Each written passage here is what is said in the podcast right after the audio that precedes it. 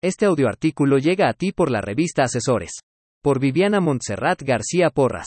Personal puesto a disposición en servicios y obras especializadas. Reforma integral en materia de subcontratación laboral. Introducción. En atención a la necesidad de modernizar el marco jurídico laboral en México, debido a que éste no se ajustaba ya a la realidad que en el mercado laboral mexicano acontecía desde tiempo atrás, en septiembre de 2012, México inició diversos intentos para regular los nuevos esquemas de contratación laboral en el país, esquemas que más tarde no solo fue necesario regular en materia laboral, sino también, en materia fiscal y de seguridad social. Reforma integral en materia de subcontratación laboral 2021. Así fue como en 2021, mediante iniciativa del Poder Ejecutivo y después de diversas negociaciones de este con las cámaras empresariales, sindicatos y el Poder Legislativo, se publicó en el Diario Oficial de la Federación de fecha 23 de abril de 2021, una reforma integral en materia de subcontratación laboral, a través de la cual se reformaron la Ley Federal del Trabajo, la Ley del Seguro Social, la Ley del Infonavit, el Código Fiscal de la Federación, la Ley del Impuesto sobre la Renta, la ley del impuesto al valor agregado y la ley federal de los trabajadores al servicio del Estado de cierta manera, se reconfiguraron los parámetros que las disposiciones laborales, fiscales, de seguridad social y criterios de diversas autoridades involucradas habían establecido para determinar cuándo se estaba en presencia de la figura de subcontratación laboral. Dicha reforma entró en vigor de forma diferida, para efectos laborales y de seguridad social a partir del día siguiente a su publicación en el Diario Oficial de la Federación y para efectos fiscales, Ley del Impuesto sobre la Renta, Ley del Impuesto al Valor Agregado y Código Fiscal de la Federación, el primero de septiembre de 2021 después de prórroga publicada en el Diario Oficial de la Federación. Objetivos de la reforma. Los principales objetivos de dicha reforma integral dados a conocer, en esencia, fueron los siguientes. Para efectos de la participación de los trabajadores en las utilidades de las empresas PTU, colocar a los trabajadores en las empresas en las cuales realmente participan de manera directa para la generación de utilidades y con ello evitar que se les aloje en prestadoras de servicios con utilidades marginales o nulas, mientras que las empresas que aprovechan sus servicios generan utilidades importes. Lo anterior, a través de la prohibición de la subcontratación laboral sin excepción, artículo 12, Ley Federal del Trabajo LFT, considerando los siguientes principios no al suministro de personal, no a la existencia de patrones intermediarios, no proporcionar a otro el personal para que desarrolle las actividades principales de su negocio. La armonización de marco jurídico con la homologación de la legislación federal para que lo que prohíbe la Ley Federal del Trabajo no lo permitan otros ordenamientos. Ley del Seguro Social, Linfonavit, Código Fiscal de la Federación, Ley del Impuesto sobre la Renta, Ley del Impuesto al Valor Agregado y Ley Federal de los Trabajadores al Servicio del Estado, y viceversa. Definamos que se entiende por subcontratación de personal de acuerdo con la Ley Federal del Trabajo.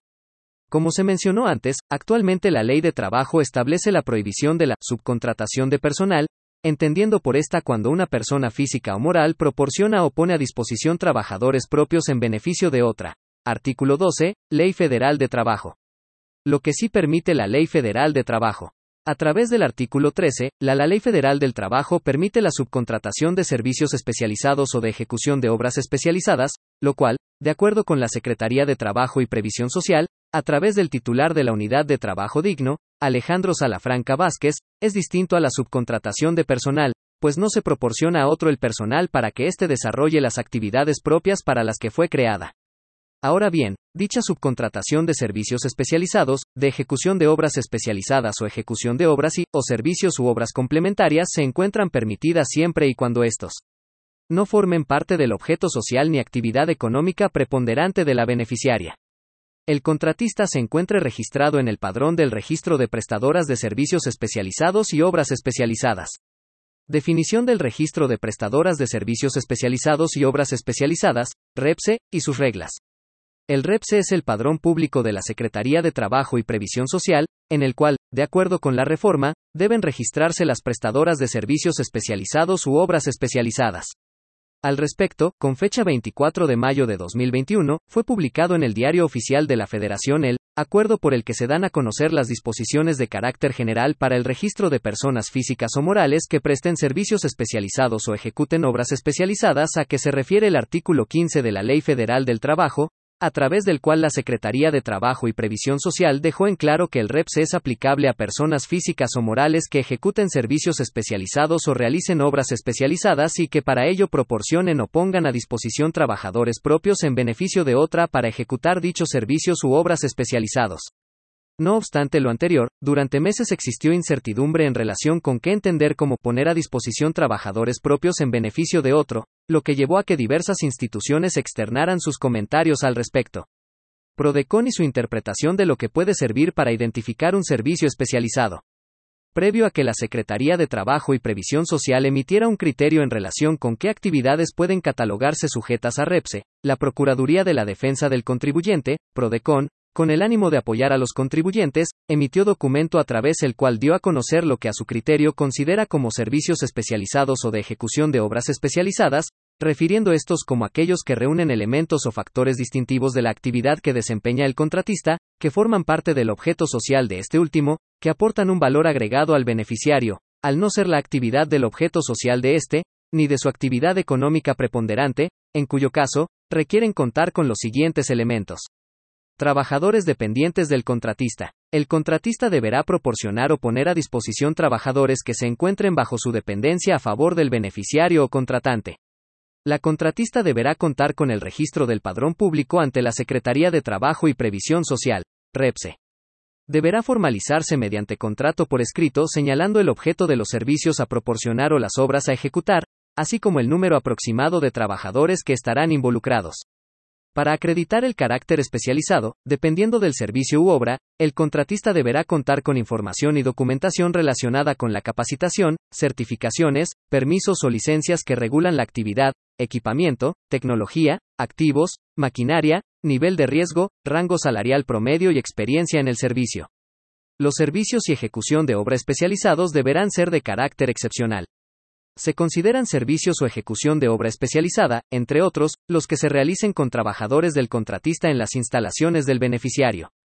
Secretaría de Trabajo y Previsión Social. Principio de territorialidad. No obstante lo anterior, el día 26 de agosto de 2021, a unos días de que entrarán en vigor las nuevas disposiciones fiscales en materia de subcontratación laboral, Ley del Impuesto sobre la Renta, Ley del Impuesto al Valor Agregado y Código Fiscal de la Federación, y de que venciera la fecha límite para la obtención del registro REPSE, la Secretaría de Trabajo y Previsión Social publicó en el portal oficial de dicho registro, la Guía para cumplir con las obligaciones en materia de registro en el REPSE para las personas físicas o morales que ejecuten servicios u obras especializadas, en el marco de la reforma en materia de subcontratación a través de la cual estableció los parámetros que, a su criterio, sirven de base para determinar si respecto de un listado de 11 circunstancias, se está en presencia, o no, de un servicio u obra especializado sujeto a registro en el REPSE, entre las cuales se encuentran las siguientes.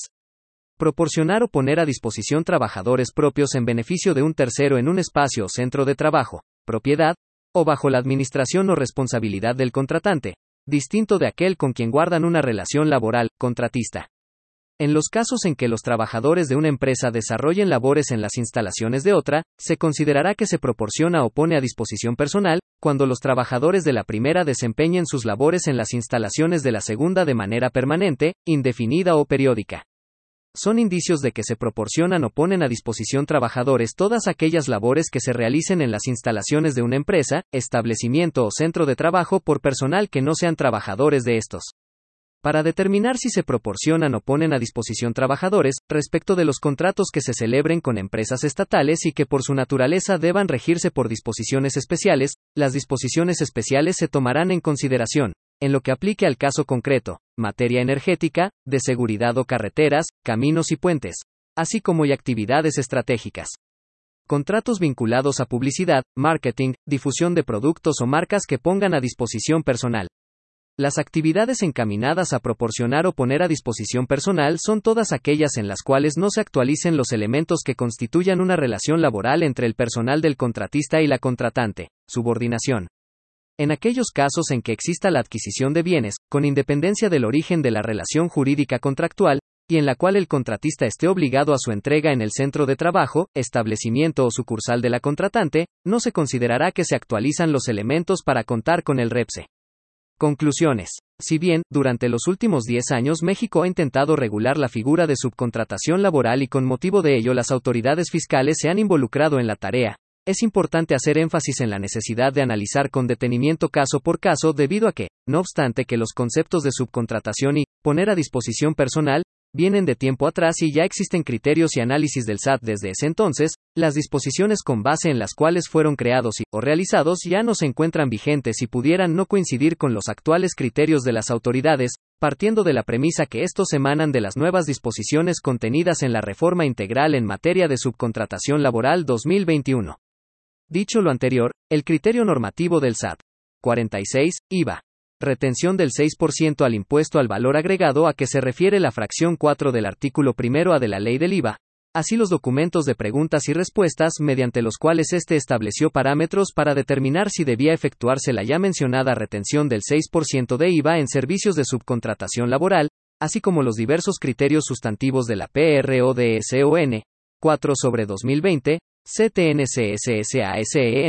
5 sobre 2020, CTNCSSASEN. 6 sobre 2020, CTNCSSASEN. 14 sobre 2020, CTNCSSASEN, entre otros, no deberán ser considerados como parámetros determinantes para la identificación de casos donde el personal es puesto a disposición sin antes considerar los argumentos y principales objetivos de la reforma integral en materia de subcontratación laboral 2021.